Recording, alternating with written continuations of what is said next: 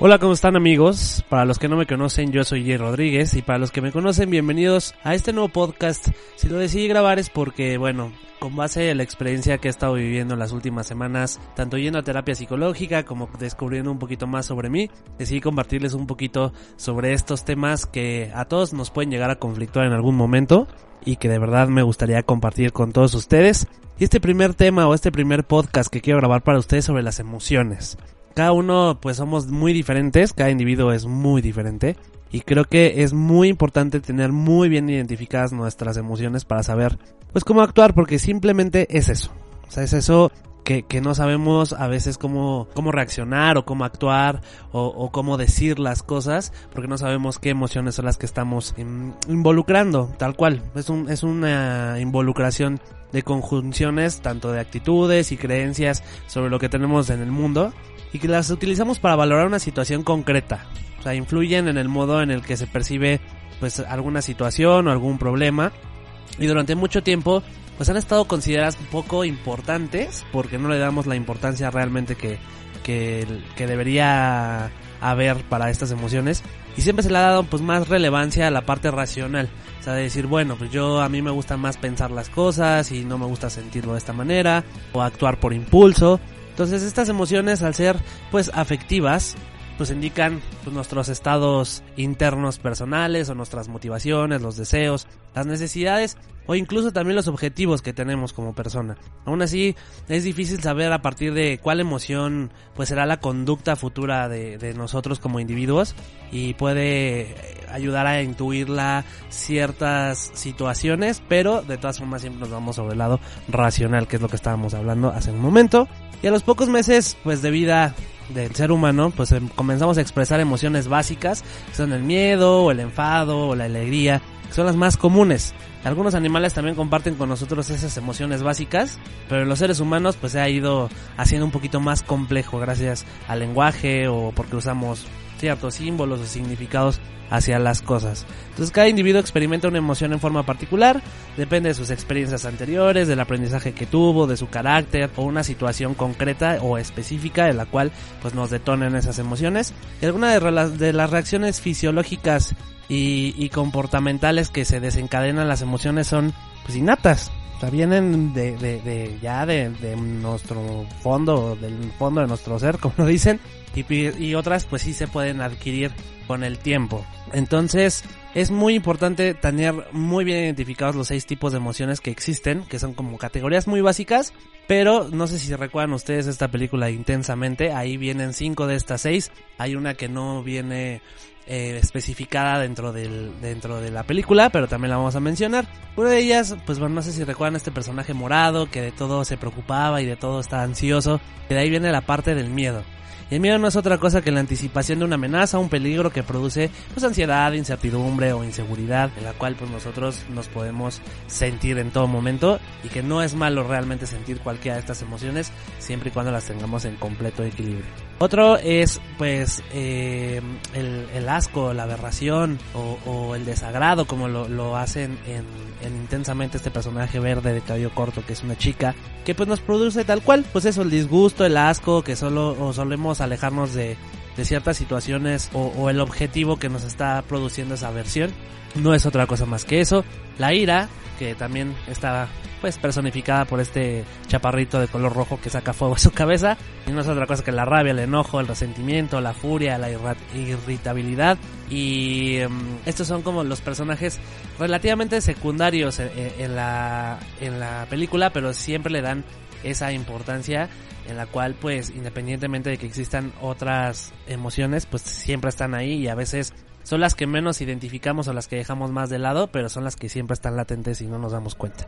La parte de la tristeza, pues bueno, es la pena, la soledad y el pesimismo de ver las cosas o, de, de, querer solucionar los problemas. Y la alegría es la diversión, la euforia, la gratificación, pues el mantenernos contentos, en dar una sensación de bienestar, de seguridad, que pues realmente yo les pregunto a todos ustedes, ¿de verdad ese es su sentimiento principal? La verdad es que no lo sabemos o no lo sé. La persona que esté escuchando esto, las personas que estén escuchando esto, cuál sea su emoción más fuerte o la que más predomina. Pero hay una más, hay una más que, que quizás no siempre la tenemos presente, que está muy olvidada y de hecho por eso les digo que en esta película intensamente nos sale, que es la sorpresa. O sea, es el sobresalto, es el asombro, es el desconcierto también. Y esta es muy transitoria. Se puede dar una aproximación cognitiva pues para saber qué pasa, pero pues es en conjunto también de todas las de todas las otras em, emociones, ¿no? Porque pues para obtener sorpresa, pues igual algo que te causa sorpresa también te puede causar miedo, te puede causar alegría, o te puede dar tristeza, o te puede enojar, o te puede dar asco. Entonces la sorpresa siempre es como la cima de la pirámide que controla todas nuestras demás emociones, porque a pesar de que, pues por ejemplo, no sé, si ustedes se van hacia la parte del miedo, pues la, incertidumbre también es parte de la sorpresa, el saber qué, qué es lo que te espera y, tener miedo a, lo que viene, la verdad es que es, es muy normal, pero tenemos que aprender a, controlar esas, emociones. Y si estoy diciendo todo esto es porque realmente a mí me cuesta mucho trabajo cómo mediar con mis emociones. No que no las tenga identificadas, las tengo perfectamente bien identificadas, pero me cuesta mucho, mucho trabajo poder controlarlas. Hay muchas personas que seguramente que me están escuchando que son como yo, que tienen emociones a flor de piel todo el tiempo. Si están felices, están muy felices. Si están enojados, están muy enojados. Si están tristes, están muy tristes. Si tienen miedo, tienen mucho miedo. Si tienen asco, la verdad es que también tienen mucho asco. Y ya. Tal cual, este tipo de, de, de, patrones en los cuales pues no puedes saber controlar estas emociones es muy complicado. Es muy complicado porque las tienes muy bien identificadas. Pero una cosa lleva a otra. ¿no? Te sientes muy feliz y entonces de repente estás tan feliz que, que hasta te da miedo, ¿no? De decir, o sea, ¿qué está pasando? Y, y, y, nada más estás esperando a ver a qué hora pasa algo malo porque todo te está yendo muy bien en la vida. O estás muy enojado y estás tan, tan, tan enojado que entonces todo te empieza pues a causar disgustos o, o alejarnos como en la parte de la aversión o del asco o, o, estás muy muy muy triste y eso te causa pues igual mucho enojo, mucho miedo. Todas todas las tras emociones están conectadas, todo tiene que estar en perfecto equilibrio, pero a veces hay emociones que están tan tan pero tan arriba o tan tan fuertes que parece que no existen todas las demás y es algo que me pasa mucho a mí. Quiero que también ustedes pues hagan una introspectiva de, de saber cuál es su emoción más fuerte o si también tienen este tipo de, de, patrón como el mío de que no pueden controlar sus emociones y que cuesta mucho trabajo porque como les digo una cosa lleva a otra. Y, y pues bueno e, estas emociones tienen diferentes funciones también no todo es negativo como, como lo mencioné en la parte de arriba o como lo estoy mencionando ahorita, porque por ejemplo el miedo pues no, nos tiende a, hacia la protección, a, a, nosotros sentirnos seguros. Eso es lo que, lo que nos genera el miedo de decir no lo quiero hacer o no me quiero acercar o no lo quiero sentir porque tú te quieres sentir seguro, entonces esa parte del miedo es como su función. La parte del asco la aversión pues nos produce pues el rechazo hacia aquello que, que tenemos delante y que no queremos en nuestras vidas y es completamente válido. La ira pues nos induce hacia la destrucción, hacia la destrucción emocional, hacia la destrucción de cosas, hacia la destrucción de relaciones. Eso, eso nos induce y en todo nuestro instinto como ser humano está en destruir, hasta estamos destruyendo el planeta inconscientemente y está dentro de, de esa parte. La alegría pues nos induce hacia la reproducción, o sea, deseamos reproducir aquellos sucesos que nos hicieron sentir bien en algún momento. Y la tristeza nos motiva hacia una nueva reintegración personal, en la cual pues nosotros queremos hacer, como les digo, esta introspectiva de decir, a ver, ¿por qué me siento así? ¿Qué es lo que tengo que hacer para sentirme de distinta manera? ¿O cómo lo queremos hacer? Esta es una parte como muy, muy importante también. Y sobre todo la sorpresa, que es lo que hablaba hace ratito, que nos ayuda a orientarnos frente a, o hacerles frente a, las nuevas situaciones. Y las nuevas situaciones, recuerden todo lo que les dije, nos puede causar miedo, nos puede causar enojo, nos puede causar asco, alegría, tristeza. Estas emociones realmente son muy, muy importantes. Además de esto, pues las expresiones faciales de las emociones Recuerden que los seres humanos tenemos 42 músculos diferentes en la cara. Entonces, dependiendo de cómo nos movemos o nos expresamos en determinadas emociones u otras, pues hay diferente pues entendimiento sobre nuestro lenguaje corporal. Por ejemplo, hay sonrisas diferentes que expresan pues diferentes grados de alegría, ¿no? Y esto nos ayuda a expresar pues que lo que sentimos o que en numerosas ocasiones no es difícil explicar con palabras y es otra manera de comunicarnos socialmente. y de sentirnos integrados en un grupo social. Hemos pues, de tener en cuenta también que el hombre es un animal social por excelencia, entonces, dependientemente de que seas introvertido o extrovertido, pues es de ley tener que socializar en algún punto, por muy mínimo o lo máximo que hagas para, para esto las diferentes expresiones faciales, pues también son internacionales. O sea, dentro de las diferentes culturas hay un, lenguaje similar y podemos observar cómo en los niños ciegos o los sordos, cuando experimentan las emociones, pues lo demuestran de una forma muy parecida a las demás personas. Tiene la misma expresión facial, pero posiblemente existan unas bases genéticas o hereditarias, pues que un niño no pueda imitar expresiones faciales de los demás, pero de ahí en fuera, todos, independientemente del lenguaje que hablemos, tenemos estas expresiones faciales. Y aunque las expresiones también varían un poco a función de la cultura o del sexo o del país de origen, pues las mujeres tienen un poquito más de sensibilidad para captar mejor las expresiones faciales o las señales emotivas y esta pues sensibilidad aumenta con la edad. Otro ejemplo también son los rostros de los orientales. Pues específicamente, por ejemplo, los japoneses son bastante inexpresivos, ¿eh? Déjenme decirles. Pero pues es, o sea, es un nivel más íntimo que expresan con sus emociones. No, no tanto con sus expresiones faciales. Pero bueno, ya, para terminar con esta parte de las expresiones faciales, recuerden que también nos afectan como personas que nos están mirando o alterando nuestra conducta. Y si observamos a alguien que llora, pues no nos podemos, no, pues más bien no, es, como ese sentido de empatía en donde nos, nos, ponemos tristes o nos ponemos serios o incluso podemos llegar a llorar con esa persona. Y por otro lado, pues se suele identificar bastante bien pues la ira, la alegría o la tristeza de las personas que observamos, pero pues se identifica peor el miedo, la sorpresa y la aversión. O sea, es mucho más sencillo eh, poder pues identificar esto porque no son los gestos comunes. Estamos muy acostumbrados a los gestos de alegría o de tristeza o de ira, pero no tanto del miedo y la sorpresa y la aversión. Entonces estos componentes conductuales pues poseen unos eh, o una manera en que éstas se muestran externamente. O sea, en cierta medida son controlables o están basadas en un aprendizaje familiar o cultural y, y, de esto depende pues mucho eh, no, no tanto en las expresiones faciales, sino también en nuestras acciones, en la distancia entre personas o los componentes no lingüísticos de la expresión verbal. O sea, toda la comunicación no verbal puede ser escrita, eh, puede ser corporal. Y los otros componentes de las emociones son fisiológicos e involuntarios. O sea, el temblor, el sonrojarse, la sudoración, la respiración agitada, la dilatación pupilar o un aumento del ritmo cardíaco también tiene mucho que ver.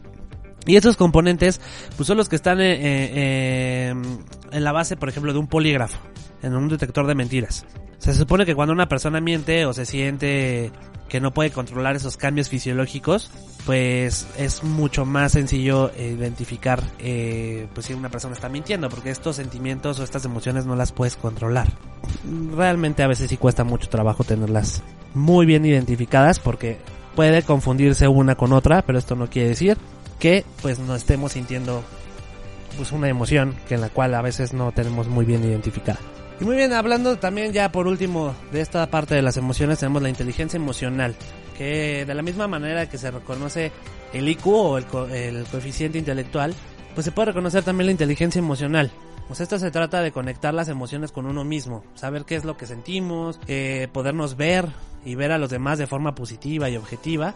Y esta inteligencia emocional es capaz de interactuar con el mundo de forma receptiva y adecuada. O sea, las características básicas y propias de la persona emocionalmente inteligente es poseer un suficiente grado de autoestima, el ser personas positivas, el saber ser recíproco, la empatía, porque entender los sentimientos de los otros a veces cuesta mucho trabajo, pero es una base reconocer los propios sentimientos, o ser capaz de expresar los sentimientos positivos como los negativos, ser capaz también de controlar estas emociones, la motivación o las ilusiones, los intereses que tenemos, el tener valores alternativos, no solamente los básicos, una superación de dificultades y de las frustraciones, y encontrar un equilibrio entre la exigencia y la tolerancia.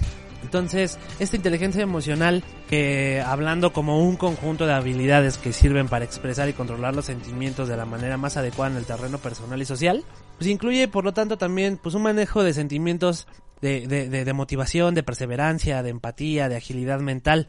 Y estas cualidades que configuran un carácter a una buena adaptación social son muy importantes, porque la, las emociones eh, si nos vamos, por ejemplo, en la investigación científica, pues también eh, hay, hay, hay un seguimiento hacia la resistencia que no nos permite a veces abrirnos paso y, esto nos genera mucha presión, eh, creemos que somos muy autónomos, creemos que los valores como la responsabilidad son lo que nos está encubriendo las emociones y realmente no es así. Todas nuestras emociones controlan también nuestros valores porque es parte de la inteligencia emocional. Entonces, pues todas las personas nacemos con esas características especiales y diferentes, pero muchas veces la manera en que tenemos de comportarnos o de enfrentarnos a los retos de la vida son aprendidos. Desde pequeños pues podemos ver cómo para un niño no está bien visto llorar, por ejemplo, y expresar sus emociones tanto como una niña, O además, pues los valores también se les exige ser más valientes, eh, seguros de sí mismos. O sea, los niños siempre tienen que ser la parte fuerte, ¿no? Y esto está mal, o sea, el decirle a un niño que no llore o que se tiene que hacer el fuerte o, que él tiene que ser de cierta manera, porque al final sí es una base tradicionalista familiar, pero no tiene por qué ser así, o sea, es lo mismo como decir, es que tú porque eres niño tienes que usar azul y tú porque eres niña tienes que usar rosa, ¿no? Y hace poquito yo lo veía, por ejemplo, en una publicación de, de, de una amiga que su hijo le gustaba My Little Pony y, que quería un hornito para, para hornear cosas. Y al final ella se lo cumplió, o sea, no tiene por qué o no tenemos por qué limitar a las personas desde pequeñas a hacer las cosas que les gustan porque aquí realmente nunca ha habido una distinción del por qué unas cosas les gustan a los niños nada más y unas cosas les tienen que gustar a las niñas nada más. Una niña puede jugar fútbol desde muy pequeña o fútbol americano o, o, o puede jugar con figuras de acción o, o sea, es como si también yo dijera es que los patines son de niña y las bicis son de niño, cuando pues no, no entiendo cuál es la neutralidad entre ellos, ¿no? Las niñas también juegan al trompo o al, al, yoyo, o sea, no nada más les gusta ver películas de Barbie, tengo una sobrina que le encanta ver películas de miedo, ¿no? Y eso no la, no, no tiene por qué ser eh, más valiente un niño que una niña para ver, por ejemplo, una película de terror, ¿no? Y pues bueno, podemos observar cómo también según las culturas las mujeres pues son menos valoradas. Es, es lo que les decía. O sea, tanto en el ámbito personal como en el laboral, es un origen de, de, opresiones y malos tratos donde todos los adquirimos sin darnos cuenta. Y desde el momento que venimos al mundo nos comportamos como nos han enseñado a comportarnos. Eh, querer uno mismo, ser más generoso con los demás o aceptar los fracasos, no siempre va a depender de lo que hemos heredado por lo que hemos de ser capaces de seguir aprendiendo y mejorar de nuestras actitudes del día a día. Y aprender a ser más inteligentes emocionalmente, no, en definitiva, es ser más felices. Tenemos que ser un poquito más, más felices y estar un poquito más abiertos a nuestras emociones, porque como les dije, no todo tiene que ser alegría. Eh, la felicidad no nada más viene de una sola emoción, la felicidad viene del entendimiento de todas nuestras emociones.